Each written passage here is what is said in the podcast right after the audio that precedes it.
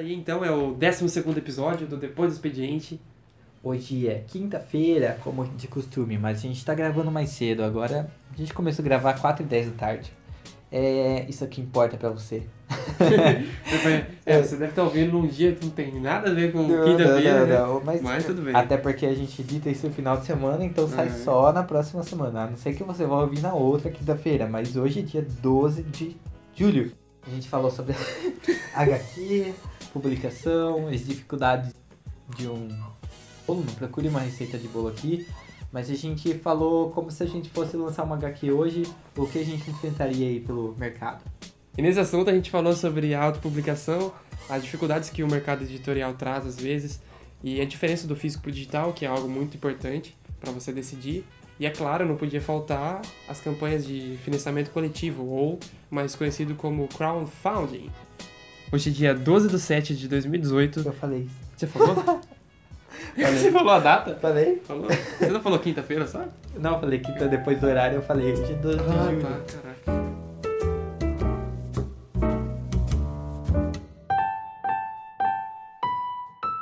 Se a gente fosse colocar uma. tentar colocar uma HQ, entrar nesse, nesse universo de HQ, ou de publicação, de livro, essas coisas, que dificuldades a gente enfrentaria, né?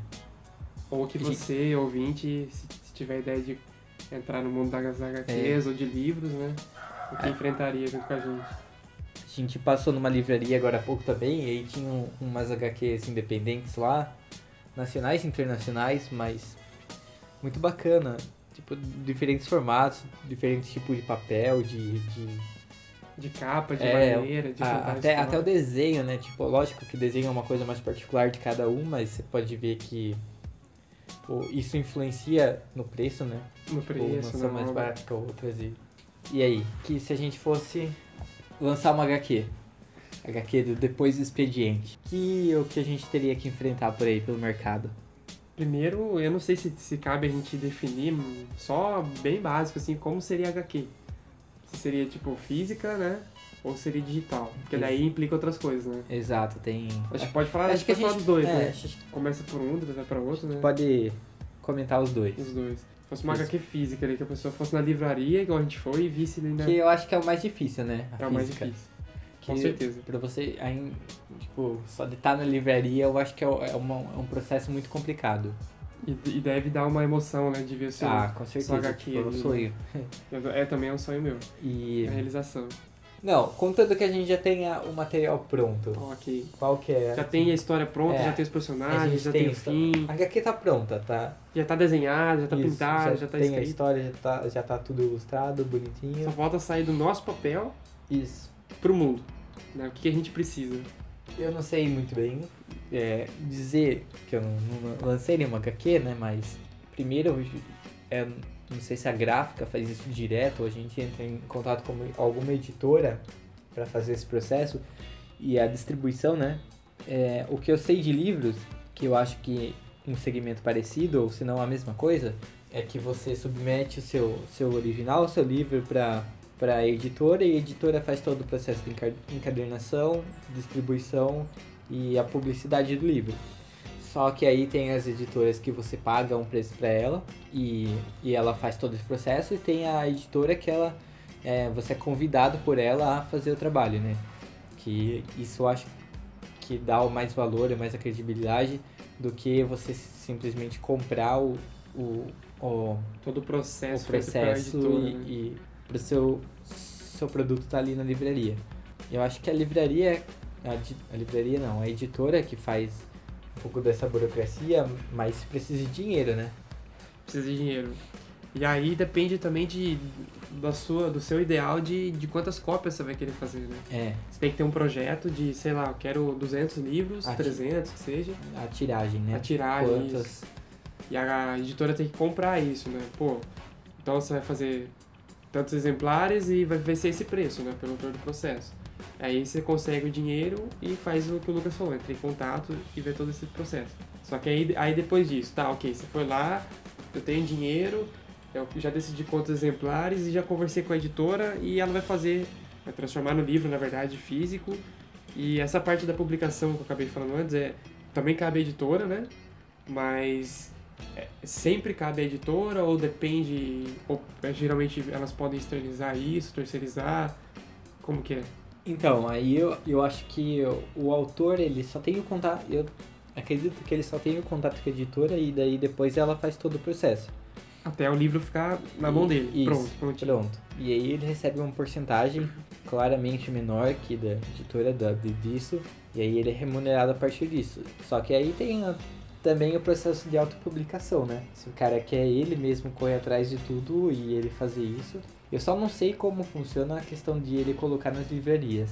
É, Porque tem que ter um registro, né? Tem que ter alguma coisa Isso. tipo, né? E provavelmente, como ele não fez por editora, provavelmente ele vai ter que pagar por isso, né? Pagar por algum órgão, alguma coisa, Isso. registrar e Registrar. livro eu sei que é na Biblioteca Nacional, não, não sei sobre HQs. Mas provavelmente acho que deve ser também, na né? Biblioteca Nacional, né? É. Eu não sei, eu não, não me recordo o valor. Eu sei que para o registro da, do direito autoral é uma coisa de 20 reais, 30 reais, alguma coisa assim. Ah, então é pouco. Só que para o registro do, de você ter o ISBN, né? A inscrição lá na Biblioteca Nacional, que é aquele número que todo livro tem, No começo, isso, né? é, isso é bem mais caro. Isso é bem mais é caro mesmo. Para autopublicação já eh, depende do tipo de autopublicação, né? Que tem a, a questão de você disponibilizar o seu HQ livremente na internet e, claro, você fazer um trabalho de, de linkar tudo e colocar tudo certo. Você tem aquelas campanhas de, de crowdfunding, né? Financiamento coletivo e etc. Ah, você tem o método de, de crowdfunding e financiamento coletivo, que é as pessoas que gostam do seu trabalho ou apoiam ele, né? Ou financiam ele. É, e isso é uma forma de, de, de o autor ser remunerado, né? De ele continuar fazendo esse trabalho que ele gosta e as pessoas pagarem para ele continuar fazendo o trabalho que ele gosta. Esse é o financiamento coletivo, né? E aí eu acho que, dependendo do, do autor, você conhece algum que, que viva sobre isso? Conheço, conheço. Conheço. É, na verdade, assim, geralmente essas campanhas elas têm um tempo, né? E geralmente não é todo mês, por exemplo, algo fixo. Geralmente ela faz umas duas, três campanhas por ano, que você tem um tempo de acho que três meses a campanha, né? Dois meses, não sei. Do Catarse, por exemplo, eu, creio, eu sei que é um tempo mais ou menos parecido com isso, dois meses, para você arrecadar um tanto. E é meio que difícil a pessoa viver disso, né? Porque é algo incerto, né? Então ela já tem que ter uma renda que consiga pagar os gastos para ela poder fazer um projeto que é financiado pelos outros, né? Por terceiros, o crowdfunding. E então é meio que assim, é um tiro no escuro se ela for fazer sem renda fixa, entende? Mas também tem o, o financiamento coletivo, que é o é diferente do crowdfunding, né? Que ele é aquele tipo Patreon, que é mensal, que a pessoa apoia mensalmente lá, então aquilo já é meio que uma renda garantida. É uma renda garantida. E você sabe que pode ser que você perca um pouco ali, né? Porque a pessoa pode cancelar, mas não foge muito do que tá ali. Né? Então você sabe, ah, se, se eu tô arrecadando, sei lá, vamos colocar aí 500 reais no Patreon por mês, eu vou ter 500 reais, entendeu? Então eu posso fazer um projeto que, que, que custe isso, se eu quiser usar o dinheiro do Patreon para isso. E tendo uma renda fixa anteriormente. Se, logicamente, se, eu, se a renda do Patreon conseguir cobrir todos os seus gastos, você pode viver disso, né? É um pouco difícil para quem começa, né? A gente tá falando de começar com uma HQ. Depois de um tempo que você conquista o público, eu creio que não deve ser tão difícil você viver disso. Pelo menos viver, lógico, não esbanjando as coisas, mas viver de boa, sabe? Viver com o básico ou com mediano e fazendo o que você gosta, que é um livro ou uma HQ ou o que seja, pelo financiamento coletivo. Isso se a gente tiver um público, um público conquistado, né? E, e se não tiver? A gente tá lançando HQ depois do expediente e, e cadê quem Cadê o vai ler? Quem vai ler? Quem, Ah. vai, quem vai ajudar, quem vai comprar, não sei qual a forma que a gente vai disponibilizar isso. Qual que é a- essa dificuldade de chegar até o, o leitor? Sempre quando a gente vai ver essas coisas mais relacionadas a marketing, a venda, né? A gente tem que pensar em nós mesmos, né? Tipo, como que eu, que eu atuo consumindo o que eu consumo? Por que, que eu consumo o que eu consumo, né? Por que, que eu compro o que geralmente eu compro? É porque nesse, quesito de, de entretenimento, né? Porque eu gosto, é simples. né? Eu, eu, Felipe, por exemplo, eu compro alguns livros, alguns mangás e HQs porque eu gosto de ler, de ver os desenhos, enfim, igual uma pessoa compra o livro porque ela gosta da história ou gosta do autor, às vezes né, tá comprando um livro que ela nem sabe do que é. Então é mais às vezes porque você se entretém mesmo com aquilo. Nessa questão da HQ, eu queria que não fuja muito, porque você vai ver uma HQ e você vai falar, pô, eu não conheço os caras, eu não sei, nunca vi nada sobre essa HQ, é a primeira HQ desse, desse pessoal, inclusive. E por que, que a pessoa vai comprar? Você tem que ter um motivo. Então, acho que eh, nesse caso que a gente está começando, você tem que pesar na divulgação, né? E pesar na. Eu não sei se é esse o nome certinho, mas na pré-produção da HQ. Ou seja, você está fazendo os bastidores, você está lançando um pouco, tipo, pô, olha como é que vai ser a capa, sabe? Aí a galera vai vendo. Lógico, você tem que ter uma página para isso, ou alguma é, conta. todo aquele aquela captação né, de, de, de, leitores, porque até no livro não, não adianta, é, isso eu, eu, discuti até com o Ricardo hoje, não adianta eu ter o livro agora e, e correr atrás de editora, se eu não tenho um, um público já, não tenho um leit, um, algum, uma, uma base de leitores, que eu sei que aqueles leitores vão comprar o meu livro, pelo menos um, um mínimo ali. Então, que editora vai oferecer para vai convidar você para vir publicar nela se você não vai dar um retorno para ela, né? Então você tem todo esse processo de captação antes até ou no, no durante o processo para você engajar as pessoas mesmo e, e, quando você tiver realmente produto você já tem a, a, base de leitores ali. Eu acho que isso é um, é um dos pontos mais fortes da dificuldade, né, do de quem faz HQ, livro, entrar no mercado já. É, eu acho que alguns roteiristas aí, quadrinistas que a gente conhece, Primeiro, obviamente, começa com a renda fixa, um trabalho, sei lá, de 6, 8, 10 horas. Depois do serviço, eles começam a produzir, né?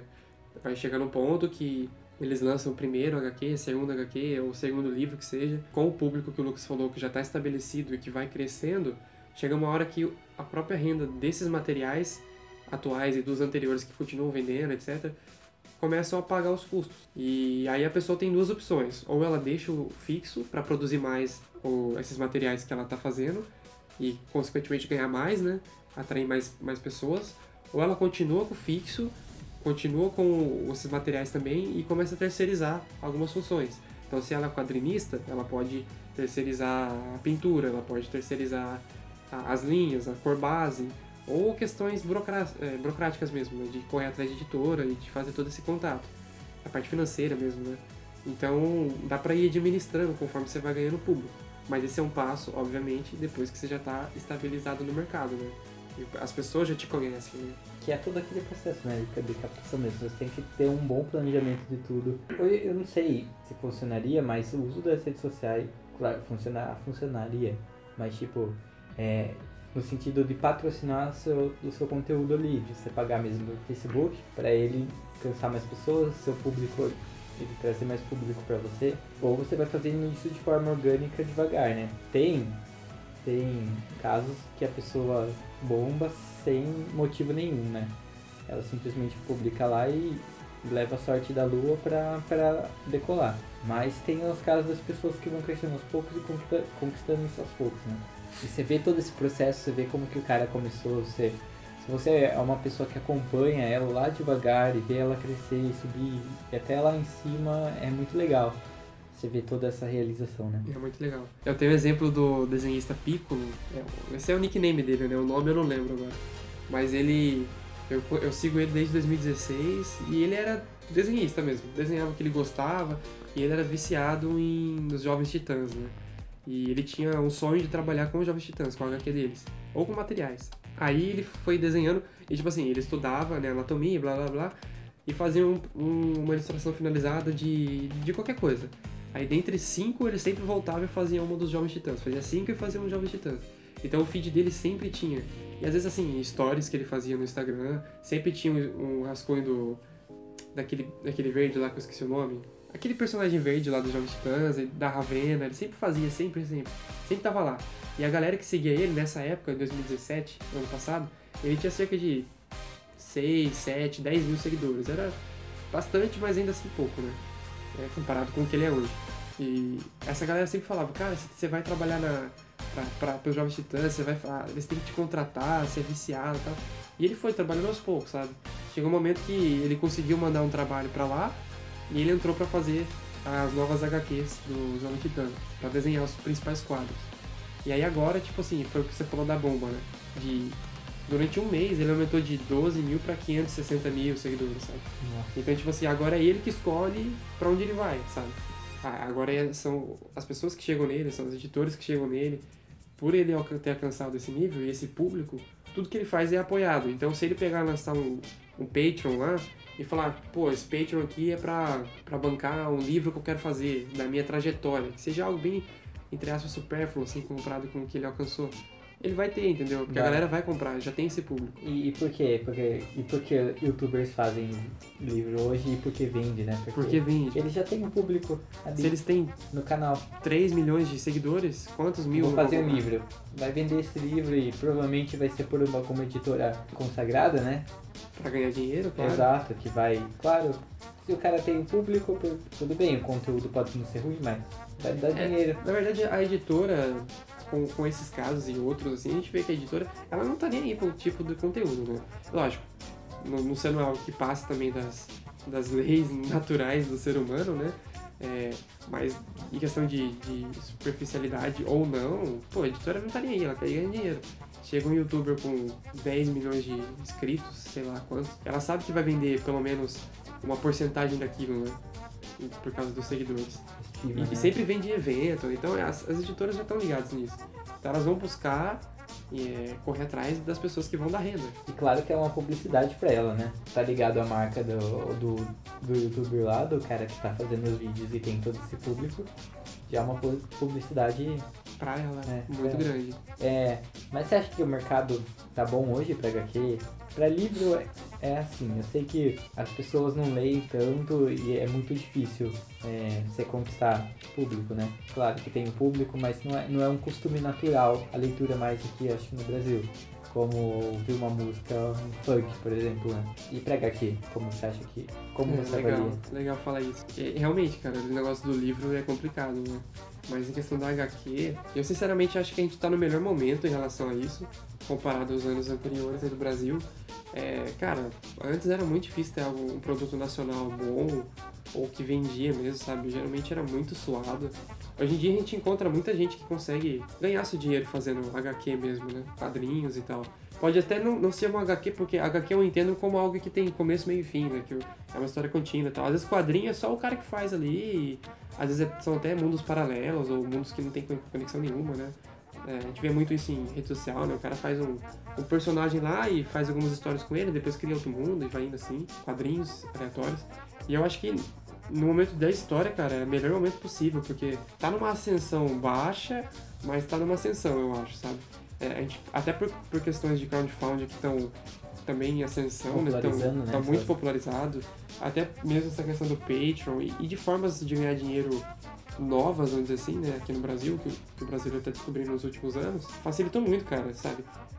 Você saber que pode, você consegue lançar uma HQ com um público X pessoas, sabe? Então, primeiro você alcança o público, depois você começa com as campanhas. Então, é muito mais fácil do que você ficar correndo, dependendo, na verdade, de editora, né? Sim, O que era antigamente, só lançava por causa de uma editora, né? Ou se eu tivesse a grana. sim. É, isso, é- isso é muito legal. Isso veio pra ajudar muita, muitas pessoas a entrar no, entrar no mercado. Então, beleza. Então, dito tudo isso, vamos tentar resumir, mas dando alguns detalhes ainda essenciais, mas resumidamente os passos que a gente tem que fazer para colocar uma HQ na mão da, da pessoa que você quer que leia. A gente primeiro tem que fazer o quê? Tem uma história. Primeiro a gente vai fazer essa história. Mas você não saia loucamente já desenhando tudo. Primeiro você dá, toma um cuidado, pensa direitinho e já começa a pensar no seu público, porque esse processo de você fazer a história é importante também para você captar seu público. Tem que ir já pensando no seu público, porque você vai, você pode acabar a história, mas não tem público para ler ela. Então é legal você ir trabalhando no já no processo de produção da HQ trabalha, pensando no seu público. Então você vai postando alguns bastidores, vai postando alguma capa, alguma alguma alguma cena, vai Alguns personagens que você pode Exato. ter criado, né? Até porque, depois que você terminou a história, pô, você fala assim, ah, terminei. Nesse momento você tem que saber se o público já gostou, né? Pelo que você vem mostrando, né? Se o Lógico, você público vai querer ler a história inteira, Isso. né? Porque geralmente quando você tá com algo meio, meio pronto assim, né? Só falta meio que, entre aspas, mostrar. Falta a pessoa ver, você já sabe mais ou menos se a pessoa tá ansiosa para aquilo ou não. Até A porque, pessoa, no caso, o público, né? até porque hoje tem muita HQ no mercado, né? Então, quem vai ser você ali no meio da, de todo mundo? Então, você já vai ter que pensar nisso, sabe? Captar as pessoas para consumir o seu produto. Se você ainda não decidiu se era físico ou digital, provavelmente já deve ter decidido no- nesse tempo, mas se você ainda não decidiu, esse é o momento, né? Já tá com tudo pronto, com a história e tal.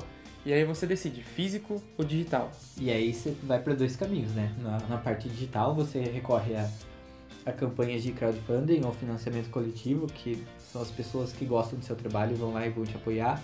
Daí que você vai tirar sua renda. Ou físico, você É. vai ter que depender de uma editora ou correr atrás de você mesmo, né? Que é a autopublicação. E não que no digital você não tenha como vender a unidade. Você pode também ir É. para plataformas que você vende unidade. Mas o mais comum, acho que hoje está sendo essas, né? De financiamento coletivo e crowdfunding. E uma coisa que você comentou, até esqueci de comentar durante o cast, é que é justamente o legal do, do digital é isso. Você pode, em, ter muitas aspas, testar pelo digital, até porque você vai ter o financiamento coletivo. Então, pô, se a galera comprar pelo financiamento coletivo, você vai ver que a galera gostou. Então você vai conseguir lançar digital. Uma vez lançado digital, é muito mais fácil de você conseguir algo físico. Porque, até porque a editora vai ver e falar assim, pô, aquele projeto do, do, do Felipe, por exemplo, tá bombando, a galera tá gostando muito, acho que eles vão gostar de comprar um físico. Exato. A editora pode correr atrás de você a partir disso. O que acontece com muita gente, né? Se a gente fosse fazer uma HQ agora depois do expediente, seria uma digital, Seria uma digital, com certeza. com certeza. E daí o físico, né, se você for direto pro físico, e aí depois de, levando em conta que você tem o físico, por exemplo, até o digital dá pra fazer, se você conseguir fazer uma campanha ali que você tem alguns impressos, alguns prints, alguma coisa pra Você pode até levar equipamento. né? divulgar. Você pode, geralmente o pessoal usa o notebook, né, com, enfim, pra mostrar, ou um telão, dependendo do, do espaço que você tem. Mas o que a gente quer comentar agora é sobre a Comic Con, né, que na verdade a Comic Con porque é o maior evento, mas todos os eventos que você pode ter um espaço pra mostrar e divulgar o seu trabalho, né, Que é o Artist Alley, né? Alley. É, Alley. que é o Vale dos Artistas, Isso, né. Valley. Geralmente É. tem em eventos regionais, eventos da cidade, e a Comic Con é o maior, acho que é o maior ex- exemplo de sucesso, assim, Aqui no Brasil, né? que um artista pode ter de conseguir uma mesa lá. Esse ano, se eu não me engano, foram 357 mesas para 1.200 inscrições.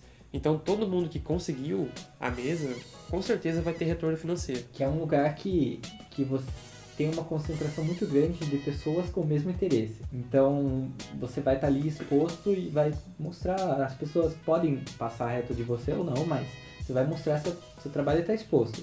Ou seja, você É. já está lá. Você conseguiu a chance de mostrar. Agora, se o seu trabalho for bom e atraente, e aí entra numa série de coisas que são pré-produção, né? Mas se ele for atraente, a pessoa vai bater o olho, vai querer dar uma olhada e provavelmente adquirir. E geralmente tem um público que vai para esse evento que já vai com a intenção de comprar obras nacionais, né? Isso. Obras recentes, coisas, né? obras novas, né? É o que eu falei, se você conseguir uma cadeira, né, ou um stand, alguma coisa nesses eventos, principalmente na Comic Con, você tá bem feito assim, sabe? A galera que costuma ter quadrinhos, etc., que vendem na Comic Con, geralmente o dinheiro que eles conseguem lá, ele se mantém por cerca de 3 a 6 meses, geralmente. Se a HQ for boa, lógico, né? Você tem um, um público também que já te conheça.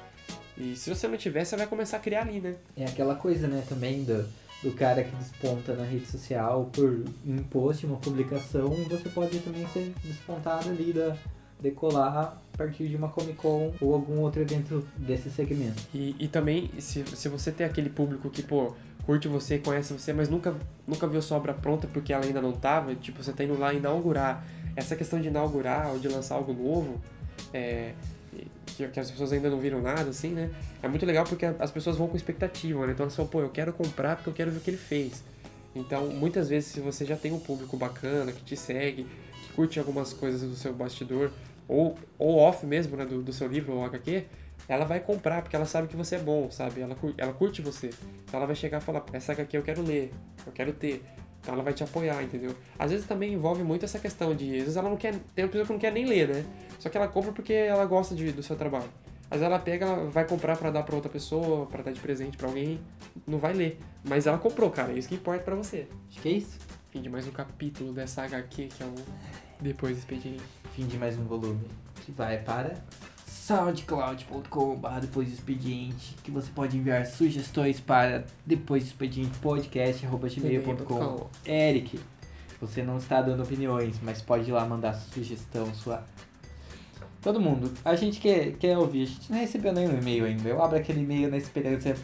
Poxa, gostei de vocês. Manda um e-mail pra gente. Fala o que você tá achando do podcast. Onde a gente pode melhorar. Se tem muito eco onde a gente tá. A gente muda de ambiente. A gente é itinerante. Muda, vai pra todo lugar. E siga a gente nas redes sociais. Que no meu caso vai ser Instagram, que vocês já devem saber, que é Felipe ESJ. São dois E's no caso dele. Felipe viu? Por isso E. que ele fala Felipe E. O meu é arroba LCSS Lima, dois S. Por isso que ele fala LCS Lima. Temos isso em comum. Viu só? Falou! Valeu!